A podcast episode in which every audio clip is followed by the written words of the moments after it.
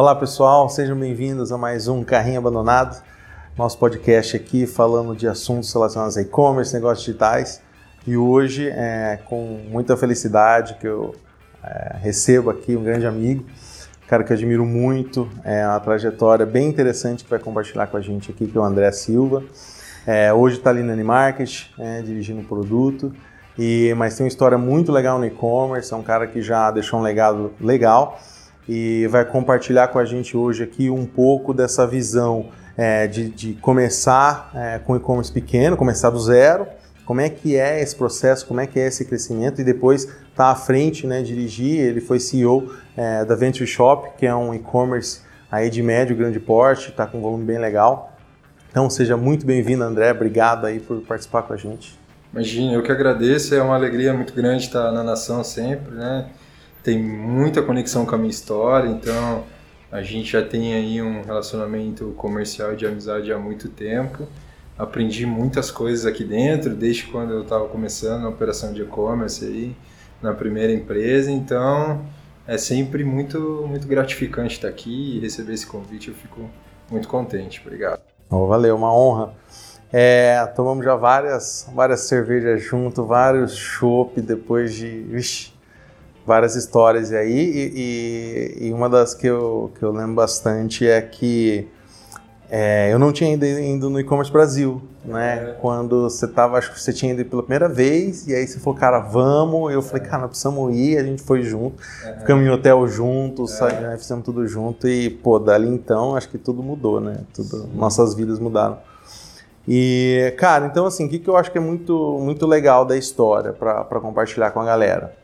Você tinha um negócio de família, é. né? Teu pai tinha uma rede de lojas, lojas físicas. E aí é, você viu a tendência do e-commerce, né? Você sempre foi ligado em tecnologia, né? Fez ciência da computação. Eu fiz sistemas para internet. Sistemas para internet, tá bem, tá bem na linha ali. É. E, cara, a primeira coisa eu queria que você falasse para compartilhar com a gente é, como é que foi essa decisão de entrar no e-commerce, como é que foi, eu sei que foi uma luta, uhum. porque mudar um paradigma, mudar um mindset de quem vinha, tinha um negócio de sucesso, uhum. teu pai tinha, tem ainda um negócio de sucesso de lojas físicas, como é que foi isso, como é que foi começar, como é que foi toda essa Cara, é, é, sempre um desafio, assim, né? Você sair do varejo tradicional, do mundo offline e fazer.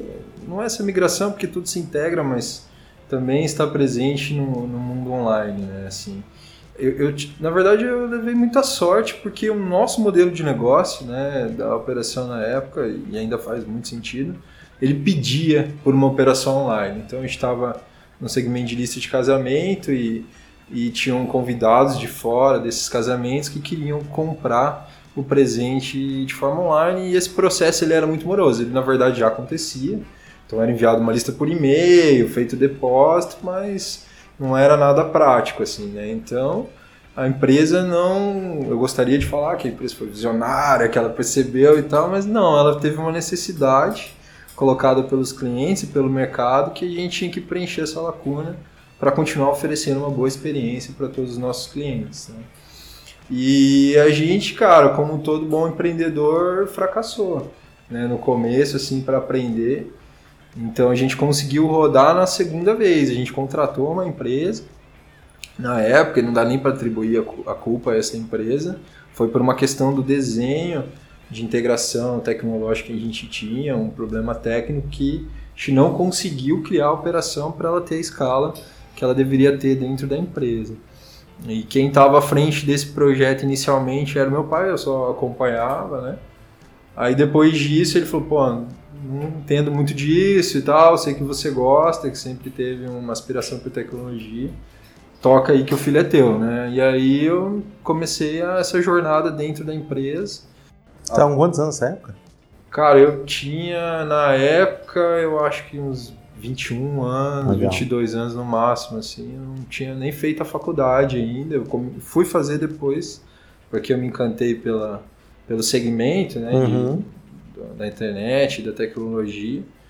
Então aí eu criei todo o projeto, conversei com as empresas, consegui integrar o RP com a plataforma, com todo o cenário que a gente tinha lá e fazer a coisa funcionar, né. Mas é sempre um desafio você convencer as pessoas envolvidas, né? Então a diretoria, a gerência da operação física, os vendedores, de que você não é um inimigo, né? Naquela época era mais latente ainda. Hoje todo mundo enfrenta esse problema no mundo quando vai entrar do mundo físico para o mundo online também. Mas naquela época então né, cara, todo mundo viu o e-commerce como um bicho papão que vai roubar todas as vendas, vai destruir o mundo físico. A gente viu que não foi isso ao longo do tempo, né? Eu acho que hoje as duas coisas se completam e, e vêm para somar. Uhum. Mas é esse talvez tenha sido a, a, pior dor do começo, assim, convencer as pessoas de que fazia sentido para a empresa e para todo mundo estar tá presente no mundo online também. Assim. Uhum. Cara, assim, é, uma das coisas, eu vou até, não, nem mencionei, né, mas a gente está falando aqui da Word Importados, né, uma empresa aí que está com quantos anos? Bastante anos. Cara, tem um a menos que eu, então tem 29 anos. 29 anos de empresa, né? Só, só daí já é um, um puta mérito, né, no é. Brasil, 29 anos de empresa.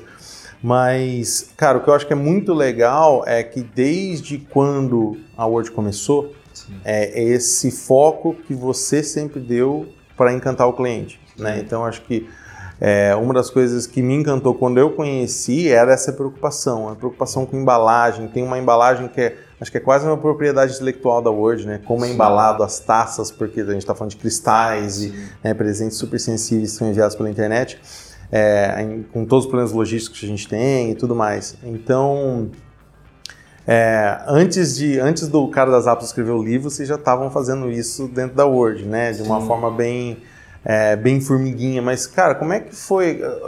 Qual que era, qual que era o mindset da empresa? Né? Como é que vocês chegaram nisso? Cara, isso vem, acho um pouco da história, assim, não só da Word, mas da minha criação. Eu fui criado no chão de loja, né? Assim, então, desde pequenininho, quando eu tinha um ano de idade, meu pai fundou a operação e, e isso não veio com grandes aportes, e, foi crescendo dia a dia, né? Então, estava muito amparado no, na recomendação, em atender o cliente muito bem, em ser solícito, em resolver o problema do cliente, para que ele por si só recomende a empresa para outros clientes e aquilo se cresça organicamente, né, vamos dizer assim. Uhum. Então é a barriga no balcão, assim, né, cara? Desde pequeno atendendo o cliente, lidando com isso, a gente sempre teve muito cuidado pelo cliente dentro da Word e, e aí a minha missão era conseguir traduzir isso para o digital, né? Como é que você pega uma operação física que você tem a oportunidade de ter o contato com o cliente, de olá, boa tarde, chamar pelo nome, oferecer um cafezinho, né? Ter um espaço agradável para ele se sentir à vontade. E como é que você faz isso no online, né? Que é uma operação que se tudo der certo, você não tem contato com ele, né? Ele é. não vai acionar o seu atendimento, não vai ter então eu sempre dizia dentro da operação que quando a gente tinha um problema, né, que a gente tinha que resolver, o cliente de alguma forma ele não gostou do produto, ou o produto chegou avaliado, a gente tinha uma era uma oportunidade maior ainda de fidelizar aquele cliente, né, na diversidade, porque daí a gente mostrava o diferencial da empresa que era o foco no cliente, o atendimento e etc. Uhum. A embalagem que você citou sempre foi um pilar muito importante, porque a gente tinha o um desafio. Primeiro era um desafio, ah, como que a gente pega uma taça de cristal, dessa que a gente tem medo de lavar no domingo, né, para não quebrar e envia ela para o Amazonas, né? Então a gente procurou vários mecanismos para conseguir enviar isso para sem ter nenhum tipo de avaria ou para que é chato. Às vezes o cliente está contando com aquele produto, né? Por mais que você vai trocar Sim. depois e tudo mais, ele conta que aquele produto chega quebrado e ele não consegue utilizar. E aí depois a gente começou a entender que aquele processo de embalagem que a gente tinha feito para proteger o produto, ele gerava um diferencial estratégico para a empresa e conseguia gerar valor para o nosso cliente. Isso era o principal ponto. Uhum. E aí junto com a Nação, na época que a gente escreveu junto é. esse case, a gente criou um selo que era embalado com carinho. Então foi uma página, né? tinha uma página no nosso site que explicava o nosso processo em 3D e, e aí tinha um selinho que ia junto com o produto dizendo que aquilo foi embalado com carinho. Então, então é, acabou sendo um diferencial da empresa, mas nasceu numa necessidade, a gente viu uma oportunidade de Sim. gerar valor para o cliente e fazer. Mas o foco no cliente sempre veio do mundo físico, assim, né? a gente Sim. herda isso da operação física. É, e, mas assim, eu vejo, né, cara, que às vezes você estando dentro, você às vezes é, se acostuma com aquilo, mas para quem está de fora, né, eu lembro quando a gente é, foi conhecer a operação e tinham, você tinha atendente dentro da equipe que falava no telefone é, com o cliente, o cliente chamando pelo nome, passava é, senhoras mais de idade, passava o cartão de crédito para atendente finalizar a compra para ela, porque ela confiava, ligava para perguntar a opinião, eu fazia, acho que é uma coisa que é, que, que, que eu vejo que é muito importante para quem está ouvindo aí, a gente está falando de pequenas operações. Sim isso é o tipo de coisa que as grandes não conseguem fazer. É, é, exato. Eu acho assim, ser pequeno traz muitas vantagens, né? As pessoas às vezes falam da desvantagem, ah, não tenho budget, etc e tal, do desafio que é ter uma pequena operação. Mas ser pequeno também traz vantagens, porque você tem uma escala muito mais reduzida. Né? Então você consegue, de alguma forma, dar um atendimento quase que artesanal para aquela operação. Né? Você consegue conhecer cliente a cliente, entender quais são as necessidades dele, qual é a história dele, se conectar com aquele cliente e trabalhar isso no dia a dia, né? Eu sempre falo que, na minha visão, uma das melhores ferramentas tecnológicas de atendimento ao cliente é o bom e velho telefone, né? Ele está em cima da sua mesa. Pega, liga para o cliente e começa a conversar com ele. Então, no começo a gente tinha três, quatro, cinco pedidos por dia. Isso depois tomou uma dimensão, mas quando era logo no começo da operação era muito pequeno. Uhum. E aí, poxa, eu fazia quase tudo assim, né? Então embalava, cadastrava o produto, atendia os clientes e, e ainda sobrava tempo. Pegava o cliente e ligava, pegava o telefone e ligava para agradecer, por exemplo, a compra, né? Sem ter nenhum problema depois que chegou na casa do cliente. Ó, oh, muito obrigado, você comprou aqui no meu de portados, a gente fica muito feliz com a tua compra. Eu gostaria de saber como é que foi para você todo esse processo, né? Do, do, desde a navegação no site, a embalagem do produto, prazo de entrega, etc. A qualidade do produto. Então, aquilo permitia que eu tivesse uma visão muito clara do cliente. Eu acho que uma das principais é, vantagens estratégicas de uma pequena operação é a oportunidade de conhecer o cliente a fundo, sabe? De se envolver com aquele cliente, de aproveitar a pequena escala e se conectar com ele de uma forma, sabe? É claro que cada operação tem que achar o seu canal de comunicação com aquele cliente. Às vezes o cliente não, né, tem um perfil de cliente que ele não gosta de receber uma ligação. Mas você procurando bem, conversando bastante com os clientes e aproveitando as oportunidades de se conectar a ele, você consegue ter uma compreensão muito grande do cliente. E isso para uma grande operação é um desafio. Né? Quando você escala, você tem call centers, você tem. Né? Aquilo é disseminado em várias pessoas e é sempre um desafio diário você conseguir passar esse mindset focado no cliente né? para a base, né? para quem está ali atendendo o telefone, está embalando o pedido. Então, quando a gente é pequeno, a gente não tem isso. Né? Gente, você consegue andar numa operação de e-commerce, por mais que ela tome uma escala né, um pouquinho maior. Eu lembro que na última, quando eu saí, se eu não me engano, a gente tinha 14 pessoas. Então, poxa, o tempo todo você consegue ir no setor de atendimento, conversar, atender alguns clientes, fazer a questão disso acontecer também, para me manter ali em conexão com eles e na operação de, de logística para ver como é que está sendo a embalagem, como é que está os prazos de entrega e tal. Então você consegue estar tá de olho em todos os departamentos e, e respirar aquilo. Assim. Eu acho que isso que é o mais importante. Você conseguir colher a informação do cara que está do outro lado da mesa, do teu cliente, da pessoa que move né, e traz todo o lucro para dentro da operação. Perfeito. Perfeito. Cara, e assim, o que, que você vê como as grandes, a gente falou bastante dos benefícios, né, mas a grande dificuldade do pequeno é, do pequeno e-commerce aí, o que, que você lembra que mais, assim, putz, Cara, eu acho que é a questão. A, a, pequena escala ela traz alguns desafios, assim, e é, e é, muito dentro da. De, assim, poxa, você não tem um orçamento muito grande de marketing, né? Então, quando você abre um e-commerce, né? A gente sempre falava isso, me ensinou muito. Você tá abrindo uma loja no meio do deserto, né, cara? Não tem ninguém passando em volta dela. Então, você tem que conseguir tráfego de alguma forma, né? Seja adquirindo, seja investindo em orgânico seja investindo em balde, fazendo tudo isso, que eu acho que é o caminho melhor, né? Mas é sempre como é que você, que está começando uma operação de e-commerce, não tem um orçamento muito grande, vai parar um tempo para escrever um conteúdo, para fazer uma estratégia inbound, para produzir as descrições do seu produto com muita qualidade e tal, né? você tem conta para pagar, a operação tem que girar e ela tem que dar lucro. Então você tem que equalizar entre né, fazer de tudo e conseguir manter uma certa qualidade naquilo ali. Então a aquisição de tráfego é um grande desafio. Assim, né? Eu acho que esse é, é uma, uma questão. E a outra questão também tem desafios logísticos, assim. Então, poxa, no cenário de e-commerce você está competindo a nível nacional. Você está competindo com players de todos os tamanhos, pequeno, médio, grande.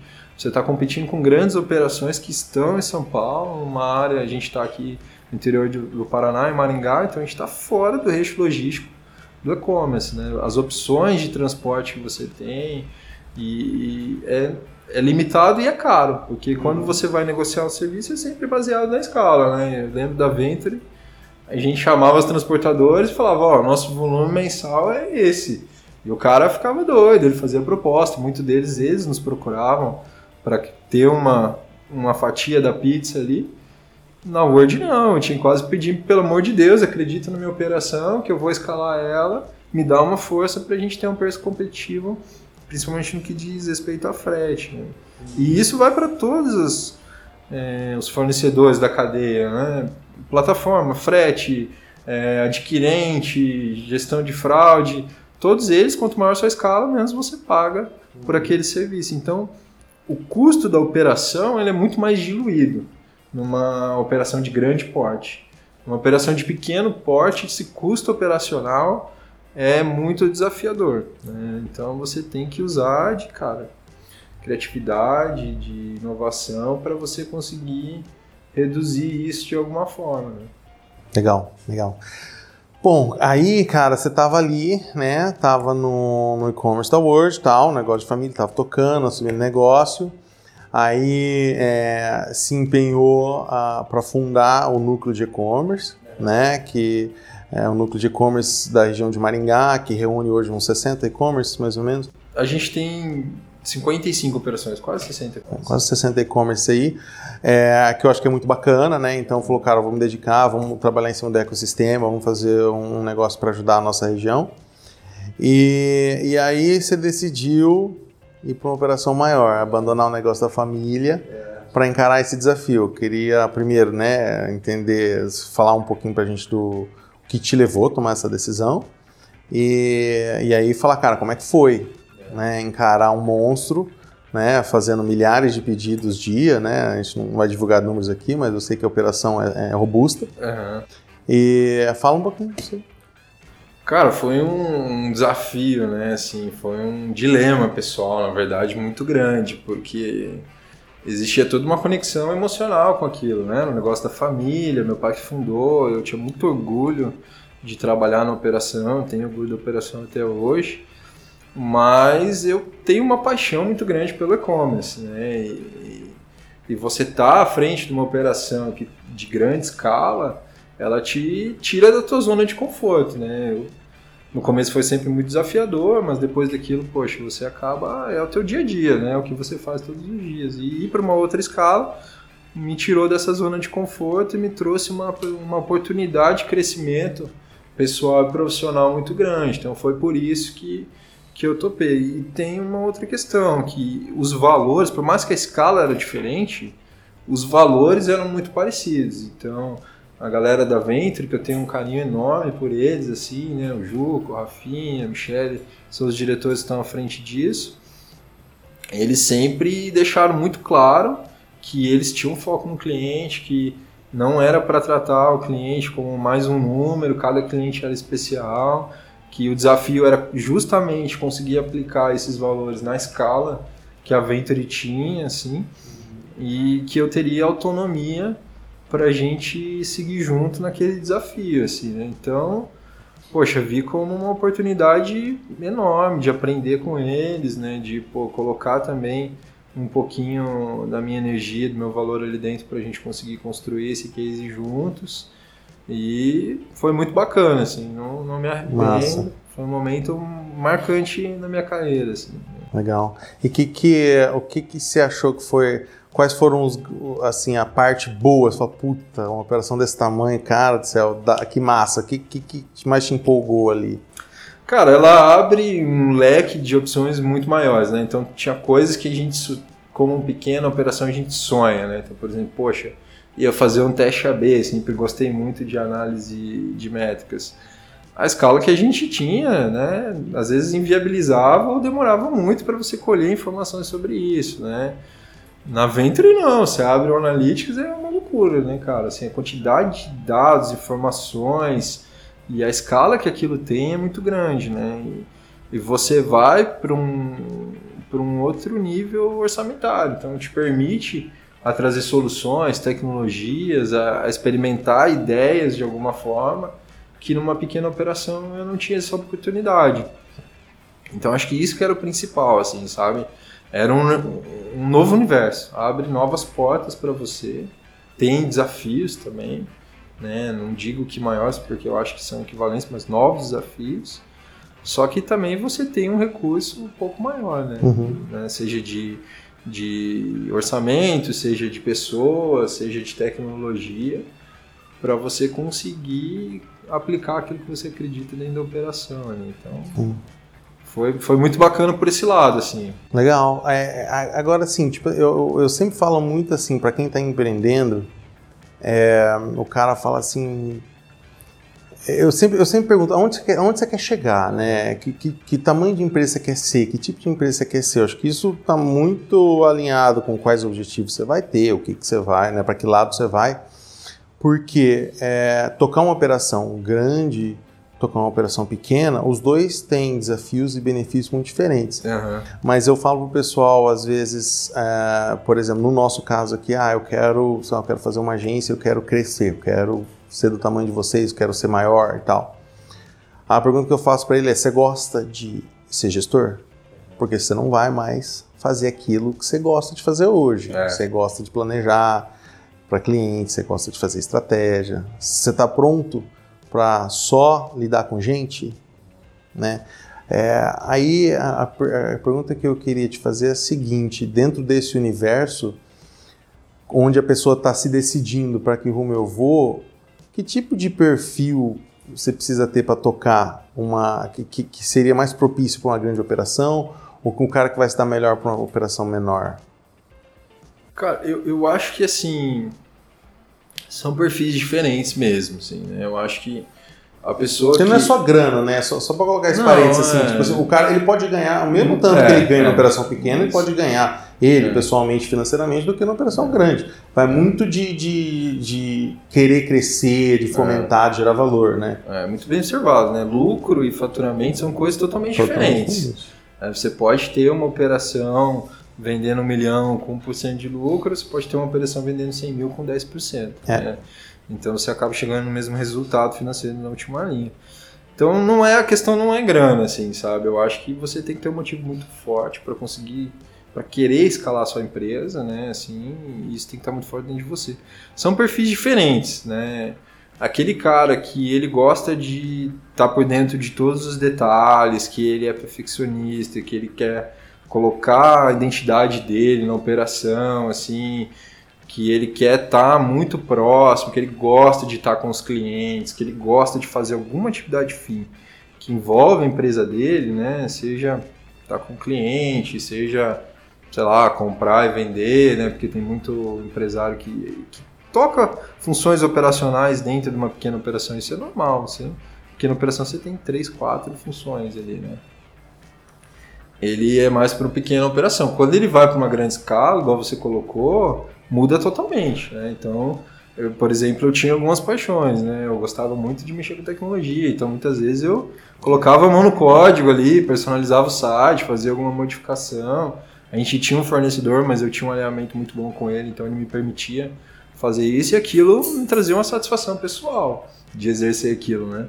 Quando você vai para uma operação grande, dificilmente você vai estar ali no operacional, né? Dificilmente você vai estar no meio da logística, você vai estar no meio do atendimento, você vai estar no meio do comercial ou, ou qualquer que seja a função que você está. Você é o é o piloto do avião. Você está ali recebendo informações, tomando decisões e desenvolvendo o time para que eles executem a operação.